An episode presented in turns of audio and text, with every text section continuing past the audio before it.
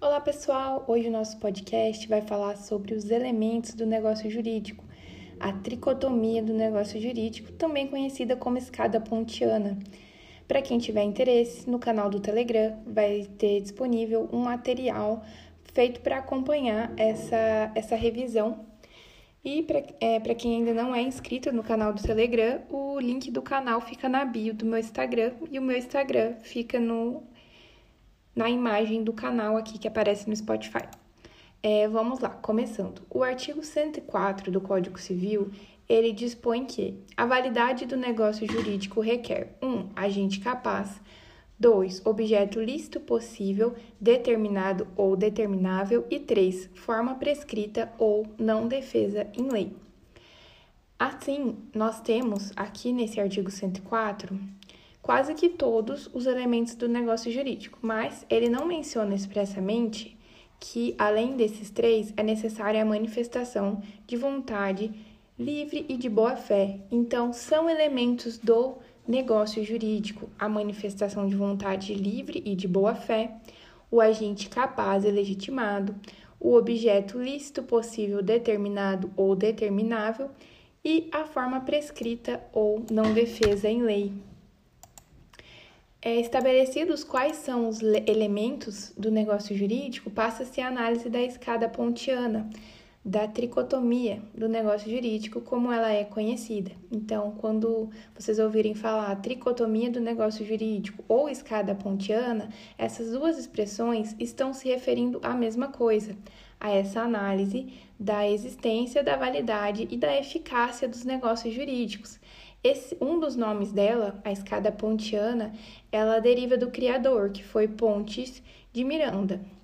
E muito embora aqui no artigo 104, lido há pouco, não haja uma menção expressa de que de que o Código Civil adota essa análise, essa forma de análise do negócio jurídico, ela é referência para a construção de novos modelos e referência para a análise ali dos negócios jurídicos nos planos de existência, validade e eficácia.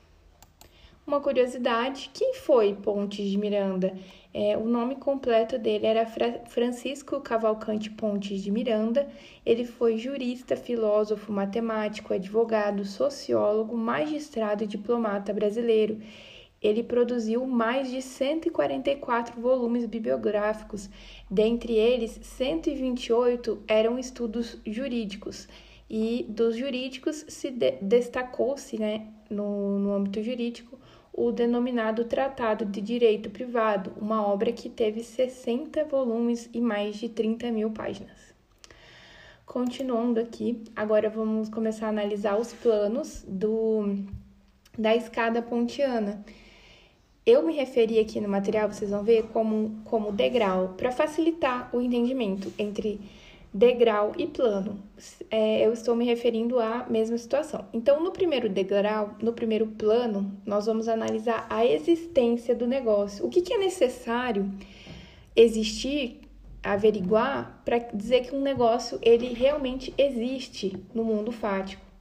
É, o que é necessário, então? O agente, a vontade, o objeto e a forma. Reparem que desses, é, desses requisitos lidos aqui para que um negócio exista, três deles estão ali no artigo 104 do Código Civil: o agente, o objeto e a forma.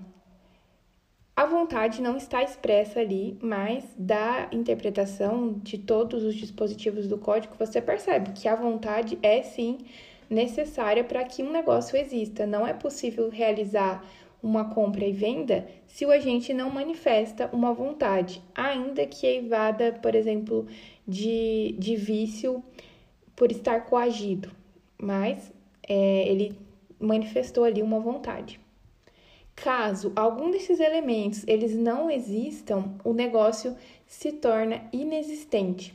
Um exemplo de um negócio inexistente seria um contrato de empréstimo fraudado, onde o contratante ele não, ele não tinha conhecimento do contrato e o banco ele emitiu ali uma que seja uma cédula de crédito é, bancária normal e a pessoa que constava ali como devedora, ela não sabia, ela não tinha a vontade de contratar. Então, por mais que tivesse ali naquela cédula de crédito, a gente, o objeto era o, o fornecimento de determinada quantia em dinheiro e a forma uma cédula de crédito, não tinha a vontade da pessoa que constava ali como contratante. Então, não é possível dizer que esse negócio exista, existiu, aliás. Dando continuidade, nós vamos para o segundo plano, para o segundo degrau, que é o plano da validade do negócio jurídico. Porque além de existir, o negócio ele tem que ser válido para que ele possa ser exigível juridicamente. E no plano da validade, vocês podem perceber que há uma adjetivação dos elementos do plano da existência. Então, nós começamos aqui. No plano da existência, nós temos o agente. No plano da validade, o agente tem que ser capaz. Então, agente capaz. Vocês vão observar na tabela que tem no, no slide 7, tá, tem separado ali plano da existência. Agente, plano da validade, capaz. Aí na, tam, ainda no plano da validade, a vontade ela deve ser livre, o objeto lícito, possível, determinado ou determinável e a forma prescrita ou não defesa em lei. Então, esses elementos aqui nós percebemos que são aqueles ali previstos no artigo 104 do Código Civil, que ele destaca os elementos do plano de existência junto com os elementos do plano da validade no artigo 104. Sobre a capacidade que é necessário aqui, o agente ele tem que ser capaz para que o negócio seja válido. Essa capacidade necessária é a capacidade de fato ou de exercício, como é, se vê na, na parte de direitos da personalidade, nós sabemos que tem, temos a capacidade de direito ou de gozo, que é aquela capacidade ilimitada, que todos possuem. A partir do nascimento com vida, todo mundo é capaz de direitos. Então, é, não é essa capacidade é, suficiente para que o agente seja considerado capaz para realizar um negócio jurídico. Ele precisa ter uma capacidade de fato ou de exercício, que quando ele adquire essa capacidade? Em regra, quando ele completa a maioridade, 18 anos, mas temos os casos de emancipação dos menores entre 16 e 18 anos, e temos também os casos de pessoas maiores de 18 anos, mas que são consideradas relativamente incapazes. Então, esclarecida a, a questão da capacidade, e relembrando novamente que é necessária a capacidade de fato para que o agente seja considerado capaz para o negócio jurídico, Analisamos agora a vontade. A vontade, ela tem que ser uma vontade livre. O sujeito, ele realiza aquela ação por, por um desejo próprio. Ele não pode ser vítima de coação, de ameaça, todas essas, essas esses vícios, por exemplo, um erro, um dolo, eles caracterizam vício de consentimento e eles podem acarretar a anulação do negócio jurídico como, como, como poderá ser estudado na parte dos vícios do negócio jurídico. O objeto ele tem que ser lícito, possível, determinado ou determinável. O que significa um objeto que preencha, né? O que é um objeto que preencha todas essas características? é, é um objeto adequado que está previsto no, no, ordenamento, no ordenamento jurídico, aliás, que não está proibido pelo negócio jurídico, porque, como estudado anteriormente, o objeto lícito com relação ao particular é todo aquele que não é proibido. Então, se não é proibido, você pode celebrar um contrato é, que tenha como objeto, como aquele determinado objeto. É, então, o objeto ele tem que ser possível, é possível cumprir né, o que se está estabelecendo ali naquele contrato, não faz sentido né, se assumir um negócio jurídico uma obrigação de fazer uma coisa impossível, tanto juridicamente quanto fisicamente. Uma questão, por exemplo, de impossibilidade do objeto, em que uma parte vende um terreno para a construção de um prédio de cinco andares, mas sabendo que naquela localidade é, não era possível uma construção de prédios. Naquela localidade, o plano diretor da cidade previa que exclusivamente se poderia construir casas. Então, o objeto daquele contrato, ele é impossível, juridicamente falando, é, pois fisicamente poderia se construir um prédio, mas juridicamente não, pois há uma vedação ali legal que proíbe aquele, que aquele local seja destinado à construção de determinados imóveis. E quanto à questão do objeto ser determinado ou determinável, o que quer dizer, não é? É que é um objeto que ele, ainda que não esteja expressamente especificado, com as, as características, as qualidades trazidas ali no negócio jurídico, permitem que ele seja determinado até a conclusão do negócio jurídico. Poderia, é, como exemplo aqui de um objeto determinado ou determinável, poderíamos falar sobre uma um contrato de compra e venda de gado, em que se especifica o gênero e a quantidade, mas não se especifica quais são exatamente as cabeças de gado que, que vão ser entregues ao comprador após o, o pagamento do preço. Agora, esclarecido, feitas essas considerações sobre os elementos aqui do plano de dos planos de existência e de validade, passo a falar sobre o plano de eficácia, o terceiro degrau da escada pontiana. O plano de eficácia, ele tem elementos que eles são acidentais. O que quer dizer isso? Que eles são facultativos, que eles podem ou não existir naquele negócio jurídico. Então, não são regra. É, atenção aqui, porque os elementos do plano de existência e do plano de validade, eles são obrigatórios. Caso eles não existam, é, nós vamos ver que podem acarretar vício ou até mesmo a nulidade do negócio jurídico. Mas aqui no terceiro degrau, no plano da eficácia, os elementos são facultativos. E, inclusive, é, como regra, a maioria dos negócios não tem é, esses elementos aqui do plano da eficácia. A gente termina a análise ali no plano da validade. Então, ele é válido, vai produzir efeitos a partir de então. Para que tenha essa análise a partir do plano da eficácia, tem que ter uma previsão expressa no contrato. E são é, no plano da, da eficácia o que, quais são esses elementos acidentais que podem ou não existir ali nesse momento. São eles a condição, o termo e o encargo. A condição ela é o evento futuro e incerto. Atenção aqui para o conceito, pois isso cai muito em prova. É, esse questionamento sobre qual a diferença de condição, de termo.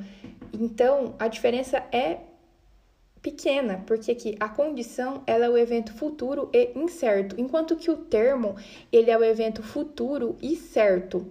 E temos por fim o encargo. O encargo ele é mais difícil de se confundir, porque quando você pensa em encargo, você já pensa em alguma coisa que você tem que fazer. É, lembrar encargos financeiros, é, ele é um ônus, o encargo ele é um ônus imposto a uma liberalidade. Então, esses três elementos aqui, eles são facultativos e eles podem ou não existir no negócio jurídico. Bem, estabelecidos os conceitos básicos de condição, termo e encargo, passa a fazer uma análise mais detalhada de cada um deles, começando pela condição.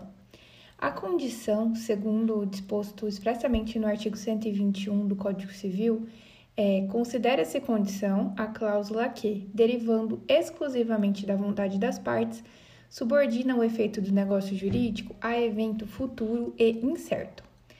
Podemos dar como exemplo de futuro, evento futuro e incerto, como anteriormente dito, a questão da, da Copa do Mundo, de um torneio de futebol, ou até mesmo a aprovação em um vestibular, que pode ou não acontecer.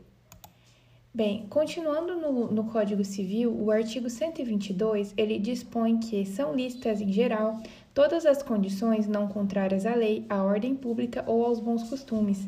Entre as condições defesas se incluem as que privarem de todo o efeito o negócio jurídico ou, sujeita, ou sujeitarem ao puro arbítrio de uma das partes. Então, não é admissível condições, a estipulação de uma condição no negócio jurídico que dependa exclusivamente da vontade da parte. Por exemplo, uma condição em que a pessoa afirma que vai vender determinado imóvel somente quando ela tiver vontade. Isso é uma condição que não é admissível porque ela depende ali do puro arbítrio da parte vendedora. É, não, é muito importante lembrar que a condição ela deve se referir a um fato futuro. Então, um fato passado ou do presente não pode constituir, não pode constituir uma condição. É, vamos exemplificar aqui com a aprovação no vestibular. É, vamos dar um exemplo em que se configura a condição. A pessoa ainda não fez o vestibular e o pai, vamos supor que seja o genitor, promete: caso você passar no vestibular, eu vou te eu vou te transferir um imóvel, vou comprar um imóvel e vou colocar no seu nome. Eles fazem o documento certinho. É uma, um, um negócio jurídico que vai se sujeitar a um evento futuro incerto. Agora, usando o, mes o mesmo fato, aprovação no vestibular, o filho vem e conta para o pai: fui aprovado no vestibular, e o pai fala: ah, então agora eu vou te dar uma casa é, a aprovação no vestibular, nesse caso, não vai ser um, um, evento futuro e incerto, porque ele já aconteceu. Então, é um evento certo e é um evento ali do presente. Outro ponto muito importante sobre as condições é que ela deriva sempre das vontade, da vontade das partes. Ela é um elemento da vontade e somente se, se opera, somente é incluída no, no negócio jurídico porque as partes assim desejaram. Tanto que ela, como dito anteriormente, é uma parte facultativa, é um elemento acidental do negócio jurídico, pode ou não estar presente, e não há condição derivada diretamente da lei. Assim, é, estabelecida a condição no negócio jurídico, a eficácia desse negócio dependerá da condição. É o que se depreende da leitura do artigo 125 do Código Civil. Subordina-se a eficácia do negócio jurídico à condição suspensiva, enquanto esta se não verificar. Não se terá adquirido o direito a que ele visa. Importante apontar aqui, ó, na leitura desse artigo, que a condição suspensiva ela suspende a aquisição do direito. Então, enquanto não implementada aquela condição, o direito ali disposto no negócio jurídico, ele não vai ser adquirido pela parte. É, algumas condições elas invalidam um negócio jurídico e elas são aquelas previstas lá no artigo 123 do Código Civil invalidam os negócios jurídicos que lhes são subordinadas. 1. Um, a condição física ou juridicamente impossível, quando suspensivas. 2. As condições ilícitas ou de fazer coisa ilícita. 3. As condições incompreensíveis ou contraditórias. Na sequência, ali no artigo 124, nós temos: tem-se por inexistentes as condições impossíveis, quando resolutivas, e as de não fazer coisa impossível. Então, nessa hipótese do artigo 124, o negócio ele continua válido. O que somente é considerado inexistente a condição ali imposta. Quando for uma condição impossível que ela é resolutiva, então o negócio ele vai continuar produzindo seus efeitos, porque a condição ela é impossível, ela não vai se realizar. Então aquele negócio ele vai continuar produzindo os seus efeitos regularmente. Continuando a análise dos artigos do Código Civil sobre a condição, vamos lá para o 126. Se alguém dispuser de uma coisa sobre condição suspensiva e, pendente esta, fizer quanto àquela novas disposições, estas não terão valor, realizada a condição, se com ela forem incompatíveis. O que quer dizer esse artigo, né? Que caso eu disponha de um bem sobre uma condição suspensiva, eu não posso, após eu impor essa primeira condição, eu comprometer esse, esse bem com essa condição, eu disponho nova condição que seja incompatível com a primeira, que prejudique a, aquele primeiro negócio jurídico que eu celebrei com a imposição da condição. É um exemplo, eu trouxe aqui até no, no material que vai ficar disponível lá no canal do Telegram. Tem um, um julgado em que aqui, ó, eu vou ler para vocês. Compulsão dos autos, vislumbra-se que as partes firmaram um acordo para o pagamento das, das taxas condominiais do imóvel de propriedade do agravante referente ao período de abril de 2006 a abril de 2007, a serem pagos de forma parcelada. Acordaram, ademais, que o atraso no pagamento superior a 30 dias acarretaria o cancelamento do acordo, e, nesse caso, o descumprimento do mesmo importará na imediata execução, Aqui, nesse caso, há contradição insanável em se estipular que o descumprimento do acordo acarreta ao mesmo tempo o cancelamento e a execução. Vale dizer que acordou-se sem se atentar para o absurdo da condição que o agravado executaria um acordo cancelado em virtude de seu descumprimento. Então, foi uma condição ali considerada contraditória pelo tribunal ao analisar o caso concreto. Com relação às condições ainda, é importante diferenciar a classificação quanto ao modo de atuação em, contra, é, em condição suspensiva e condição resolutiva. A condição suspensiva, ela é, é aquela regulamentada nos artigos 125 e 126, e ela, ela ocorre quando as partes postergam a eficácia do negócio jurídico. Ela suspende, né? Não suspende. Enquanto não implementada a condição, não há aquisição do direito, como lido anteriormente.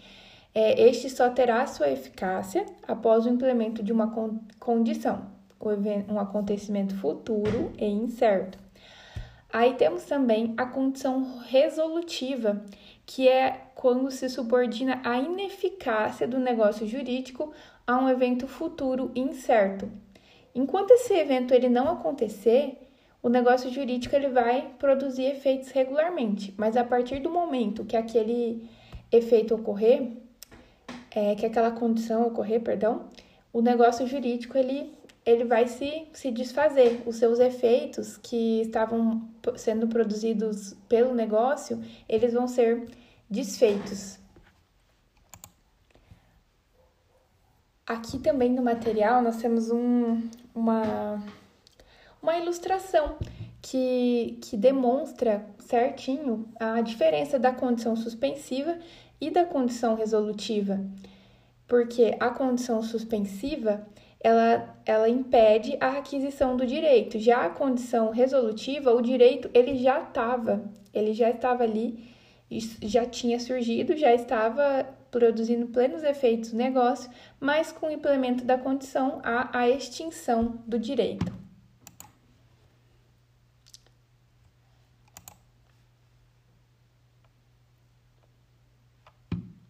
Importante apontar também que o titular do direito eventual, nos casos de condição suspensiva ou resolutiva, ele pode praticar atos destinados a conservá-lo. Então, ainda que o negócio jurídico ali esteja é, subordinado a, a, a, uma condição suspensiva ou resolutiva, a parte beneficiada é, com a condição ou às vezes até mesmo a que vai ser prejudicada quando acontecer a condição resolutiva, ela vai poder ela vai poder é, tomar atos, medidas destinados a conservar esse direito. Um outro julgado aqui trazido para exemplificar o caso de, de condição é o, o caso foi o seguinte: um médico ele operou o pé errado do paciente. Era para ele operar o pé direito e ele operou o pé esquerdo. Quando o paciente acordou, ele viu que o pé errado dele tinha sido operado. Aí, para evitar uma situação, um processo judicial, o médico foi com o paciente até o cartório e eles lavraram uma escritura pública, é, onde o médico se comprometeu a custear todas as despesas do paciente até a recuperação da perna que ele operou de forma equivocada. E o porquê chegou ao, ao judiciário esse, essa, essa questão? Porque o médico resolveu que, na opinião dele, a perna do paciente já estava curada e que ele não iria continuar arcando com as despesas. E o paciente, ele discutiu, falou que não, que ele ainda não tinha se recuperado 100%, que ele não tinha tido a recuperação plena e que então a condição resolutiva ali prevista naquela escritura que seria a a retomada né, de 100% das funções da perna operada equivocadamente não tinha ocorrido. Então, o médico teria que continuar a custear os gastos dele com fisioterapia, medicamentos, tratamentos, o que fosse necessário para que ele tivesse o pleno funcionamento do, da perna novamente. E até foi reconhecido pelo julgado que o médico deveria continuar o a custear até que fosse comprovado por meio de, de uma perícia, né, que foi que todo o tratamento foi custeado e que não havia mais necessidade efetiva. Então ali o evento futuro e certo do caso mencionado era a recuperação completa da perna operada equivocadamente. É, essas eram as considerações sobre a condição. Agora eu vou falar um pouquinho sobre o termo. O termo, ele é a modalidade do negócio jurídico que tem por escopo suspender a execução ou o efeito de uma obrigação até o momento determinado ou o advento de um evento futuro e certo. Então, relembrando, o termo ele diz respeito a evento futuro e certo, enquanto que a condição é evento futuro e incerto. E uma outra consideração sobre o termo é que o termo, ele, o termo inicial, ele suspende o exercício, mas não a aquisição do direito, já que, como visto, o, o termo ele é um evento futuro e certo. Então, há uma certeza que aquele, que aquele termo ele vai acontecer. Então, por isso que ele não suspende, ele não, não suspende o direito, mas tão somente o exercício. Há alguns atos no ordenamento jurídico que eles não, não podem, não admitem a colocação de termo, entre eles as relações de família, a emancipação, o casamento, a adoção, o reconhecimento do filho e a aceitação ou a renúncia da, da herança. Não é possível aí impor termos nesses casos. Por fim, alguma consideração sobre o encargo ou modo que é uma restrição a certa liberalidade que foi concedida. Ele é um ônus. Por exemplo, um exemplo de encargo quando uma mãe dá dinheiro de presente a um filho, mas diz que ele precisa usar parte dele para comprar um material escolar. Então, você recebeu uma determinada quantia em dinheiro, mas você tinha uma função já, algo pré-determinado para fazer com ele. Outra consideração interessante sobre o encargo é que o não cumprimento do encargo ele vai poder resolver a liberalidade, mas somente depois do, do início, quando se constatar, se comprovar que o beneficiário com a liberalidade e não está cumprido o, o encargo imposto. Para encerrar, vamos fazer uma, uma última retomada aqui, uma diferenciação final sobre condição termo e encargo. A condição você pode associar a palavra se. Se. Será que vai acontecer? Então, a condição suspende a aquisição e o exercício do direito e ela é um evento, depende da ocorrência de um evento futuro e incerto.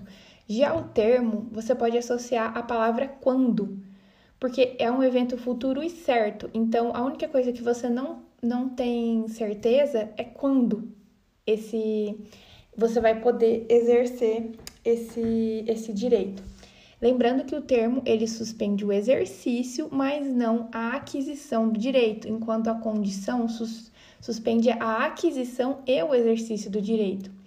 E o encargo você pode associar para facilitar a frase pra, para que. Ele não suspende a aquisição nem o exercício do direito, mas ele condiciona a manutenção desse direito à realização de determinada atividade imposta ali na liberalidade. Bem, essas foram as considerações sobre, o, sobre a escada pontiana, sobre os elementos do negócio jurídico. Espero ter sido clara. Fico à disposição para sanar qualquer dúvidas e até o, a próxima revisão.